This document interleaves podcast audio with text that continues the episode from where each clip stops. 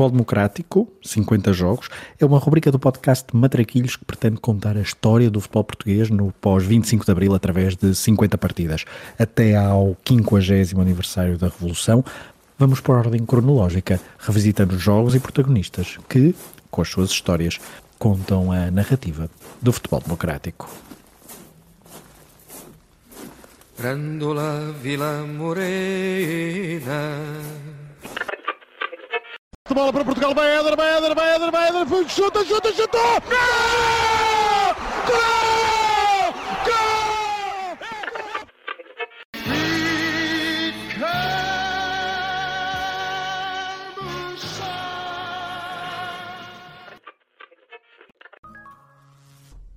Na passagem de ano de 1999 para 2000, não houve o temido bug do milénio, mas o futebol português mudou o Sporting Clube de Portugal conseguiu, de uma só vez, acabar com a longa hegemonia portista e matar um jejum de 18 anos sem títulos de campeão nacional. E como foram importantes os primeiros dias do ano 2000. Mas já lá vamos. Quando o clube leonino conquistou a dobradinha em 1982, com Malcolm Allison ao comando, os adeptos do Sporting estavam longe de imaginar as tormentas dos anos seguintes. Aqueles cinco anos sem ser campeão entre 1974 e 1979 já tinham sido difíceis de ultrapassar e um clube como o Sporting não estava habituado a estar longe dos títulos. Quando se deu o 25 de abril de 1974, o Museu de Alvalade tinha 13 títulos nacionais e o 14º chegou semanas depois do, da Revolução. No final do século XXI, o Sporting andava incessantemente em busca do seu 17º campeonato.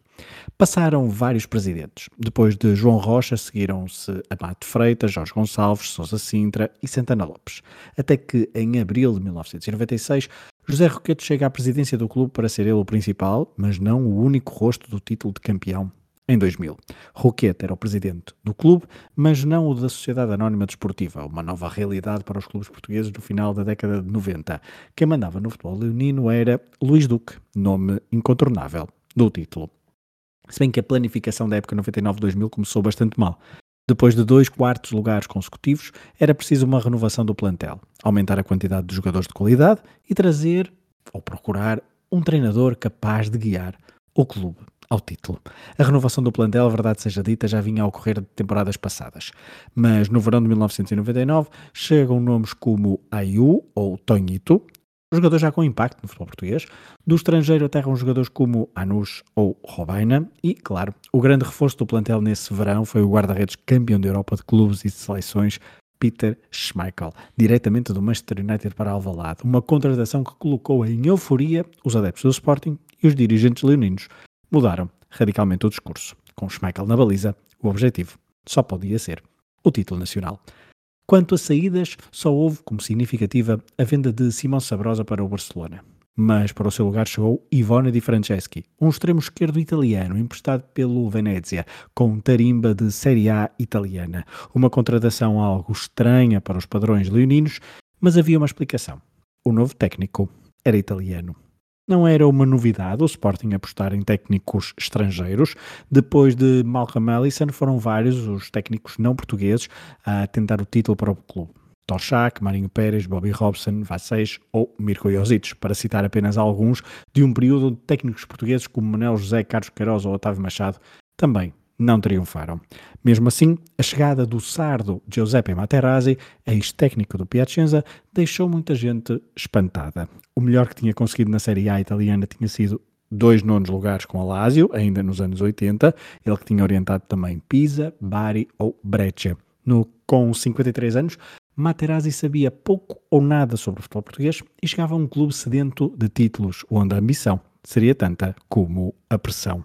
O treinador natural da Sardenha chegou ao Alvalade com a fama de disciplinador e de privilegiar treinos com muita dureza física, tanto é que a pré-época leonina foi super exigente, com longas corridas de vários quilómetros para desespero de vários jogadores, mas criando também a lenda, junto de muitos, de que essas cargas físicas nas primeiras semanas da temporada foram decisivas para o desenrolar da época. De uma forma natural, Materazzi falhou. O primeiro jogo oficial foi nos Açores, apadrinhando a estreia do Santa Clara na primeira divisão com um empate a duas bolas, tendo o Sporting estado a perder por 2-0. Seguiram-se duas vitórias para o campeonato, é certo, mas depois vieram três jogos sem ganhar e muitos problemas internos originaram a saída do treinador. Um desses jogos foi a deslocação à Noruega para jogar frente ao Viking, a contar para a primeira mão da primeira eliminatória da Taça UEFA. Uma derrota por 3-0 fez soar os alarmes e depois de dois empates na Liga, precipitaram a saída do treinador italiano. E foi precisamente frente ao Viking que se estreou o treinador que levaria o Sporting ao título. Augusto Inácio foi a escolha provisória da SAD do Sporting, tendo sido anunciado como o técnico interino, uma figura muito em voga no futebol português por aquela altura. Aos 44 anos, voltava ao Sporting, depois de ter sido ali que fez a sua formação como jogador, onde atuou como profissional até sair para o Porto aos 27 anos, para se tornar, nas Antas, um símbolo do clube portista. E foi a Norte que começou a carreira de treinador, primeiro nos Júniors do Porto, depois tendo um lugar de destaque na equipa técnica de Bobby Robson, tendo assumido inclusivamente a equipa quando o inglês esteve ausente devido à doença. Inácio chegou a Alvalade já com experiência de técnico principal, em Felgueiras e no Marítimo, mas sem grandes sucessos. Parecia que a sua carreira de treinador não ia ter um futuro muito promissor, mas eis que tem a oportunidade de voltar a Alvalade, mesmo como interino e foi nessa função que convenceu os dirigentes leoninos a apostarem nele até a final da época. Apesar das duas derrotas nas duas primeiras deslocações, Alverca e Porto, o Sporting foi apresentando melhorias. E depois da derrota nas Antas por 3-0, sem Schmeichel e com Jardel a marcar o golo 100 e 101 da sua carreira em Portugal, o Sporting depois desse jogo então só voltou a perder na penúltima jornada. Já lá iremos. De 6 de novembro a 18 de dezembro, Sete vitórias em sete jogos, um deles para a Taça de Portugal. Uma série incrível de jogos que aumentou os níveis de confiança em Alvalade. É verdade que faltava superar o Natal, mas a SAD do Sporting foi generosa com Augusto Inácio. Se no verão tinham contratado um dos melhores guarda-redes do mundo, no mercado de inverno chegaram três reforços determinantes para a segunda parte da época, num dos movimentos de mercado de janeiro mais notáveis da história recente do futebol português. Inácio desembrulhou hoje os dois últimos presentes de Natal. André Cruz e Mupenza foram oficialmente apresentados. O defesa central brasileiro vem do Turino e cheio de vontade de conquistar o título. Em primeiro de tudo pensar o Sporting. Esse é meu primeiro objetivo. É poder trabalhar com muita seriedade, poder ajudar os companheiros a, a fazer um bom trabalho e, e, se Deus quiser, ganhar esse campeonato, porque nós estamos em segundo lugar com um ponto apenas atrás do Porto. Então eu acho que nós temos condições, a equipe é forte e a nossa chegada vem ainda mais a reforçar esse grupo. Aos 31 anos, o internacional brasileiro está consciente da sua mais-valia e da sua experiência, mas gostou do grupo que encontrou. Temos um grupo muito bom, um grupo praticamente uma família. Isso é um ponto positivo para um clube que quer é, ganhar alguma coisa. O outro presente de Inácio chama-se Mupenza, é belga e vem do Standard de Liège. O extremo direito também já está contagiado pela conquista do título. Eu creio que é tudo novo. Quando se vê os associados, como se diz aqui, por comparação com o Standard, é mesmo uma grande diferença. E quando vemos o clube, então as ambições são diferentes. Aqui no Sporting espero conquistar títulos. É para isso que cá estou. Inácio ainda não trabalhou muito com os novos reforços, mas está contente com o que viu. Integraram-se bem, já sabia que aquele balneário iria receber muito bem esta gente, eles certeza comprovaram isso. Como eu já tinha dito, o grupo era forte, mais forte ficou. Em termos de trabalho, é evidente que eu vou estar na expectativa de saber como é que eles irão adaptar, já que em termos de valor não há nada a dizer que toda a gente já os conhece. Quanto à integração de Mepenza, Inácio diz que vai falar futebolês. A gente entende-se bem. Desde que ele marque gols e faça aquilo que eu quero, estamos bem entendidos. Um sorriso otimista e mais dois reforços para o Sporting a uma semana de atravessar a segunda circular. A reportagem que ouvimos da RTP apenas nos dá conta da chegada do experiente e internacional brasileiro André Cruz, ex-Milan, por exemplo, bem como do internacional belga Mbom Penza. Nos dias seguintes a esta apresentação chegaria ainda César Prates, lateral direito brasileiro emprestado pelo Real Madrid. Todos eles seriam jogadores importantes na segunda parte da época, seja porque era um setor deficitário, como era o centro da defesa, seja porque o lateral marroquino Saber foi para o Cannes e mais tarde lesionou-se durante algumas semanas. Logo a seguir ao Natal, o Sporting foi ao Estado da Luz empatar a zero bolas para depois vencer os Salgueiros em casa na última jornada da primeira volta. Nessa altura, o Sporting era segundo classificado a três pontos do Porto de Fernando Santos, pentacampeão em título. O Benfica, mergulhado numa crise profunda depois da goleada em Vigo, já estava a 5 pontos do Sporting e a 8 do líder. A segunda volta arrancou bem e ainda em janeiro o Sporting teve um jogo importante para aumentar os índices de confiança. Foi ao Estádio da Luz eliminar o Benfica da Taça de Portugal nos oitavos de final.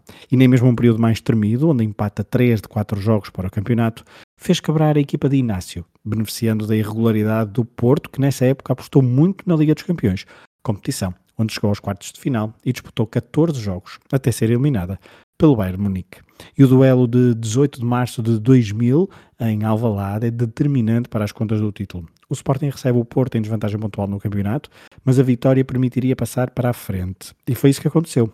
2-0, dois gols na primeira parte, dois momentos icónicos dessa temporada. O primeiro gol foi de André Cruz de livre direto, um momento mágico em Alvalade, deixando Vitor Bahia pregado ao chão. Depois, o famoso erro de Carlos Secretário, que fez um mau atraso, aproveitado por Beta Costa para marcar um gol num remate ainda fora da área, uma finalização exímia do experiente avançado argentino. Nunca mais o Sporting perdeu o primeiro lugar. O Porto não estava tão regular como noutras épocas, mesmo com os 38 golos de Mário Jardel no campeonato, e foi perdendo pontos com bastante facilidade, muitas vezes por demérito, como quando desperdiçou uma vantagem de dois golos em Faro, outras vezes com polémica à mistura, e pensamos logo no jogo de campo maior. Mas o Sporting mostrou uma regularidade impressionante e muito poucos golos sofridos. Também não os marcava muitos, é certo, mas controlava os jogos e nunca parecia perder a serenidade em momentos de aperto. Nem parecia que aquele grupo de trabalho lidava com o facto de ter uma enorme massa adepta desejosa de matar um longo jejum. Para isso contribuiu a experiência de vários jogadores, Schmeichel na baliza, Acosta no ataque, na defesa o ingresso de André Cruz foi importante, mas já lá morava Rui Jorge, lateral esquerdo tetra campeão no Porto, e no meio campo jogadores como Duscher, Vidigal ou Pedro Barbosa garantiam muita qualidade técnica e emocional à equipa. Muitos recordam a equipa de 93-94 como a mais talentosa do Sporting dos anos 90, com Figo, Balakov, Sherbakov, Cadete, Paulo Souza, Peixe e tantos outros. Porém, este plantel de 99-2000, com os reforços de inverno, ficou mais completo e mais homogéneo. A caminho do final do campeonato, tudo parecia antever que o Sporting iria mesmo ficar com o título. Mas o rival era o Porto, equipa dominante do futebol nacional nos últimos anos, e o Sporting tinha um longo histórico de falhar nas decisões. E ainda havia um derby para jogar até a final. Na penúltima jornada, o Sporting recebeu o Benfica e, em caso de vitória, sagrar-se-ia campeão nacional em casa, frente ao grande rival. Seis anos depois do 6-3, era a altura para, de certa forma, vingar aquela tarde trágica para os Leões, mágica para João Vieira Pinto e companhia. Só que o Sporting foi incapaz de marcar golos nessa noite frente ao Benfica, algo que só por uma vez tinha acontecido na segunda volta. E no último suspiro do jogo, depois do Sporting ter sido melhor e de ter tido as melhores oportunidades de golo, o Benfica chegou e marcou o único golo do jogo. O livro do egípcio Abdel Sabri gelou o estádio de Alvalade. Com esta derrota, ficava tudo adiado para a última jornada. O Porto teria de ir vencer a Barcelos, frente ao Gil Vicente de Álvaro Magalhães, equipa sensação dessa temporada, e esperar que o Sporting não vencesse no Vinal Pinheiro, frente a um Salgueiros que ainda lutava pela manutenção. E esse sim é o jogo deste episódio.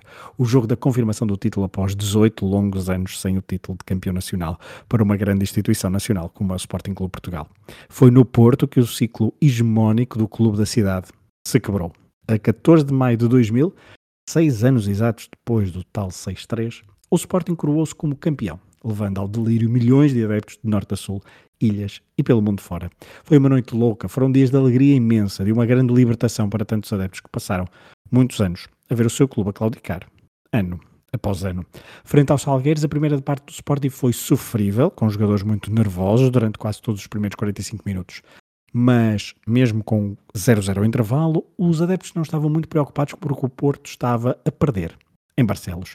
E mais tranquilos ficaram quando André Cruz inaugurou o marcador ao minuto 47. Como?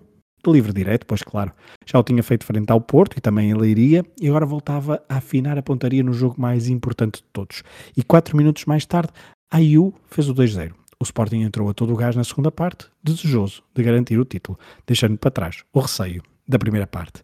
Até final do jogo, o Sporting conseguiu mais dois golos. É verdade que pelo meio Peter Schmeichel fez boas intervenções, mas a equipa leonina estava completamente por cima do jogo, com Ducher a fazer o 3-0 e André Cruz novamente livre direto, mas com alguma felicidade à mistura, a carimbar o resultado final em 4-0. Nota, claro, para um plantel com inúmeros especialistas em bolas paradas. André Cruz foi-se juntar a um grupo que já tinha Delfim, Quimberto ou Afonso Martins. A seguir ao apito final de Jorge Croado foi a loucura no Vidal Pinheiro e no país. A melhor equipa do campeonato ganhava o título e milhões de adeptos respiravam de alívio tantos anos depois. No final da partida, ainda em Vidal Pinheiro, um emocionado José Roquete e um sereno mas radiante Luís Duque mostravam-se contentes com o triunfo e otimistas com o futuro. O Sporting Clube de Portugal. Nós trabalhamos muito, todos, a todos os níveis, trabalhamos muito para assegurar uma liderança consistente do Sporting no próximo século. Penso que isso começou hoje aqui. Doutor José Roquete, estamos Diz agora, Carlos. Estamos em direto para. Não, doutor José Roquete eh, agora pede para ser eh, o doutor Luís Duque eh, a falar. Vamos ouvi-lo. O Dr. Roquete é uma, vitória histórica, numa altura em que há profundas mudanças estruturais no futebol, tem, algo, tem uma importância acrescida. É o triunfar, ao fim e ao cabo, de um modelo novo que se implementou no Sporting e que o Sr. Roquete desenhou para o clube. Eu, Eu não queria deixar, nesta altura, de esquecer e agradecer todos aqueles que nos apoiaram naquelas alturas complicadas, nos momentos de quando iam ver o Sporting fora, à chuva e ao frio, que não era fácil, onde ainda não se desenhava qualquer tipo de vitória e acreditaram, teram confiança sempre em nós. As pessoas trabalham todas na SAD e perto do nosso grupo de trabalho. Eu quero lembrar que isto é uma vitória construída também desde o do Viegas, que nos conduz, aos roupeiros, médicos, enfermeiros, diretores. Já agora aproveito para aqui lembrar uma pessoa que teve andado, digamos que incógnita este tempo todo, porque a questão do seu feitio foi determinante, no meu entender, para os bons resultados do Sporting, foi o assessor da administração, o Sr. Carlos Freitas. Não queria deixar de esquecê-lo neste momento também. E enfim, eh, isso acima de tudo, ao técnico e aos jogadores. Esses cinco construíram e fizeram uma página importante na história do Sporting. E se para Duque os grandes responsáveis do sucesso foram jogadores e treinador, já Inácio devolveu o elogio minutos depois. Então, o treinador do Sporting. certeza que tiveram a assistir a esta partida com todo, o- com todo o amor que tem para o Sporting. Agradecer também ao, ao Presidente, Dr. José Roquete, pelo convite que me foi feito para ingressar no Sporting e pela confiança também demonstrada pelo Dr. Luís Duque, que, na minha opinião, foi a maior aquisição desta época do Sporting. Já o tinha dito a ele, pessoalmente, digo aqui publicamente, mas digo sem qualquer favor. Acho que temos uma grande equipa dirigente espetacular, que permitiu ao treinador de Sporting, à equipa técnica e aos jogadores poderem desenvolver o seu trabalho de uma forma, penso eu, calma, tranquila e honesta. Por isso, os jogadores são os grandes heróis disto, são eles que mereceram este campeonato, mas toda a estrutura que envolveu todo este sofrimento que tivemos ao longo deste tempo, não nos podemos esquecer também dessas, dessa gente.